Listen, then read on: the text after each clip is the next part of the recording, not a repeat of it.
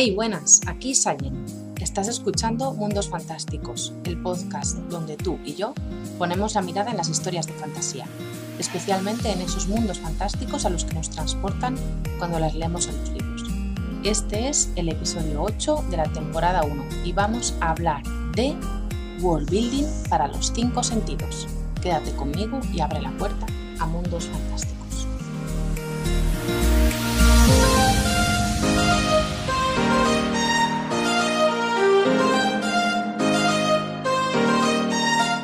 Cuando nos planteamos la descripción de un escenario en nuestra novela, una de las cosas más importantes que tenemos que plantearnos, además de evitar el infodump ¿no? y de todos estos errores que ya hemos hablado, eh, son las sensaciones que produce a sus personajes.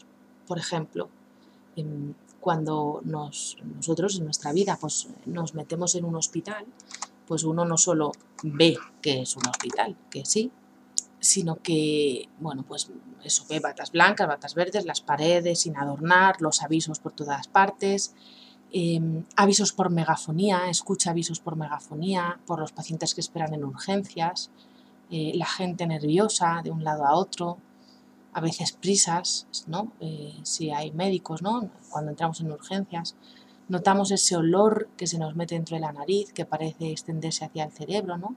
Que para muchos, pues, eh, desagrada, pero no, no, por, no por el olor en sí, sino porque lo relacionamos con los momentos difíciles. Y bueno, pues etcétera, etcétera, ¿no? Em, cuando vamos a ciertos lugares, pues eso también nos transporta eh, en nuestros recuerdos, ¿no? Eh, del mismo modo, cuando vemos una película de miedo, la imagen, el sonido contribuyen a ese suspense, ¿no? Que crea en nosotros pues que se nos pongan los pelos de punta cuando ni siquiera ha aparecido ningún monstruo. Bueno, pues lo que las películas cuentan con imágenes y sonidos, nosotros tenemos el poder de llegar a todos los sentidos, no solo al visual y al olfativo. Y lo que decía, la memoria de los sentidos es capaz de transportarnos a recuerdos pues, muy íntimos nuestros.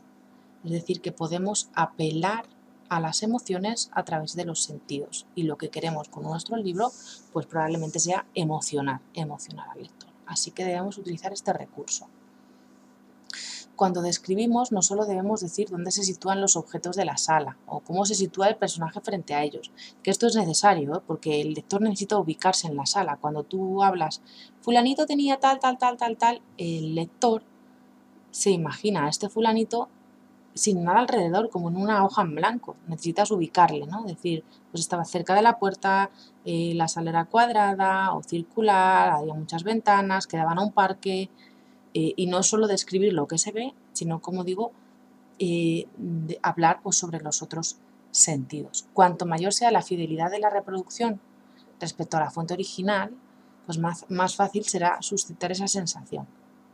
Por ello, el escritor tiene que conocer bien aquello que pretende evocar. O sea, lo ideal es que el propio escritor, tú mismo, experimentes en tus propias carnes esas sensaciones y así conserves esos recuerdos asociados, de tal manera que podamos traspasarlos al lector a través de las páginas. O sea, por eso muchos escritores, eh, cuando escriben pues, contemporánea, ¿no? por ejemplo, pues viajan a ese lugar en concreto en busca de las vivencias, en busca de las calles, en busca de las sensaciones que alimenten su inspiración y que aporten realismo a sus descripciones. Muchos escritores que escriben, eh, claro, si, si el problema es que escribes fantasía, entonces eh, em, también tenemos que, buscar recursos, buscar em, asociaciones, em, inspiraciones en otras cosas para poder transmitir también esto. Si a una fotografía le quitásemos el color o a una película le quitáramos el sonido, pues nuestros relatos resultarían deficientes. Si, si no le ponemos estos sentidos, les faltaría algo, ¿vale?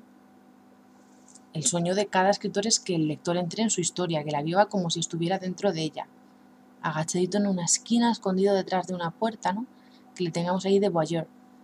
Buscamos detalles que le resulten familiares, que le ayuden a imaginar dónde está, a sentir la escena, a vivirla con los personajes. A la hora de descubrir lo que vemos y oímos, contamos con muchos recursos, pero cuando buscamos otros sentidos, pues a veces nos encontramos más limitados.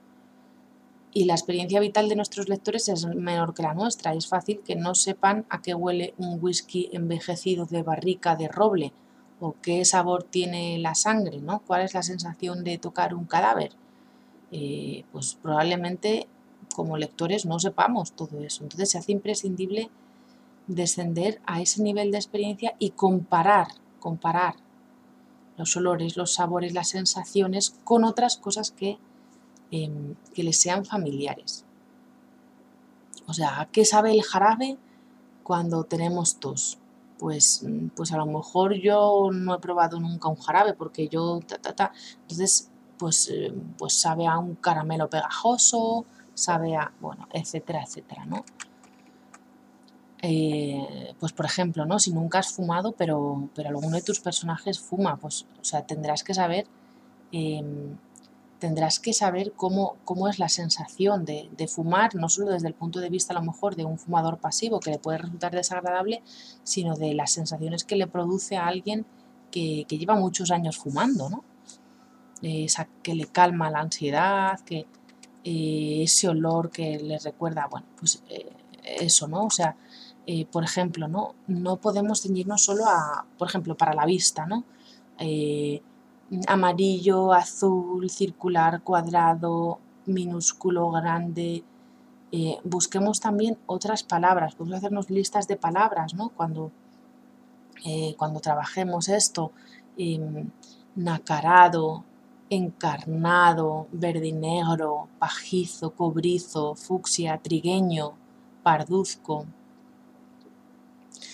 Eh, si, por ejemplo, hablamos del oído, eh, cómo es esa voz. Es, chillona, es metálica, es gangosa, es ronroneante. Adjetivos para el olfato muy, muy importantes. Un aroma que puede ser embriagador o penetrante, em, mareante o agradable, aromático, floral, mm, aroma ligero, fresco, una colonia fresca. Adjetivos para el gusto, vale, sí, pues dulce, salado, agrio, pero, pero, y por ejemplo, ahumado, soso, insípido, dulce, empalagoso, rancio, afrutado. Esto a lo mejor podrían eh, darnos buenas lecciones eh, pues los catadores de, de, vinos, ¿no? los enólogos. Podrían tener, o sea, si cogemos por ejemplo una botella de vino y, vemos cómo describen ahí el, sabor del vino y, el, y, el, olfato, pues eh, podemos encontrar también una ristra de palabras que, que, utilizan pues, los que realmente saben sobre esto para describir aromas. Y por último, pues los adjetivos para el tacto, cuando algo está frío, caliente o, está, raspa, es espinoso, tiene callos, escamoso, nudoso, aterciopelado, suave, liso, húmedo, frío, flexible, refrescante, rígido, etcétera, etcétera. Em, y aquí también eh, me gustaría hablar de lo último, la que es la sinestesia. Como escritores siempre buscamos ir un paso más allá, ¿no? Y en el caso de los sentidos, nuestro más allá es la mezcla de percepciones. Por ejemplo, algunas personas mezclan los sentidos hasta el punto de oír colores o ver sonidos. No es que crean que lo ven, no es que asocien colores a sonidos, es que lo perciben así. O sea, hay personas que, que lo hacen así, que les pasa eso esa sinestesia se define como una enfermedad, una alteración en la forma de percibir, ¿vale? Pero nosotros, como escritores, podemos aplicarlo a la literatura y debemos trabajar en ello, porque no es fácil, sí, a salvo que tengamos esta enfermedad, ¿no? Em, digamos que se podría considerar una figura retórica, esta mezcla de sensaciones auditivas, visuales, gustativas, olfativas y táctiles, asociada a elementos procedentes de, los sentidos físicos con sensaciones internas, con sentimientos. Eh, Rubén Darío, por ejemplo, hablaba del sonoro marfil o de los dulces azules.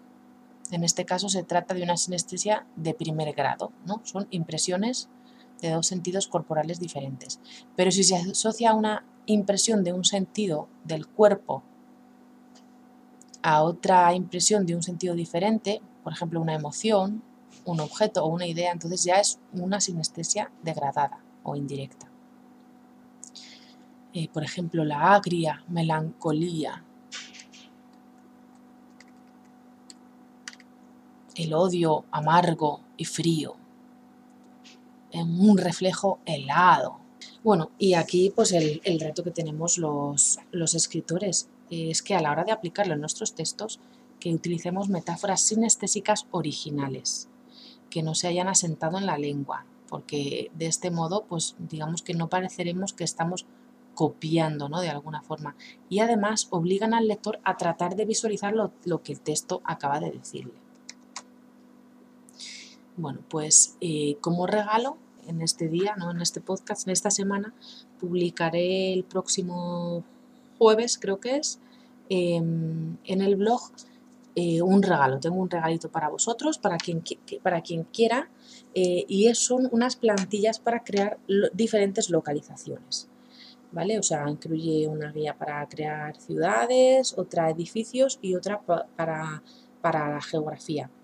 Y ahí hay un apartado donde pone ambientación, eh, pues que, es perfecto para, para, no solo para decir cómo se ve, o sea, cuál es el ambiente, sino también, y es perfecto para decir no solo cómo es pues, eh, lo que se ve en el ambiente, sino cómo a uno le hace sentir eh, y a través de las diferentes sensaciones que percibe. Entonces ya sabéis que si queréis, pues el eh, jueves podéis descargar este regalo en, la página web, ¿vale? En el blog y, bueno, pues si te ha gustado esto, déjame tu respuesta en comentarios, me encantará saber más de ti. Recuerda que si quieres un listado de más de 130 libros y sagas de fantasía para leer, los puedes conseguir en mi página web. Muchas gracias por escucharme. Si te ha gustado este episodio, dale un poquito de amor a mi podcast para que pueda seguir compartiendo este contenido contigo. Nos despedimos por hoy y te deseo un feliz día y quizá nos veamos en algún mundo fantástico.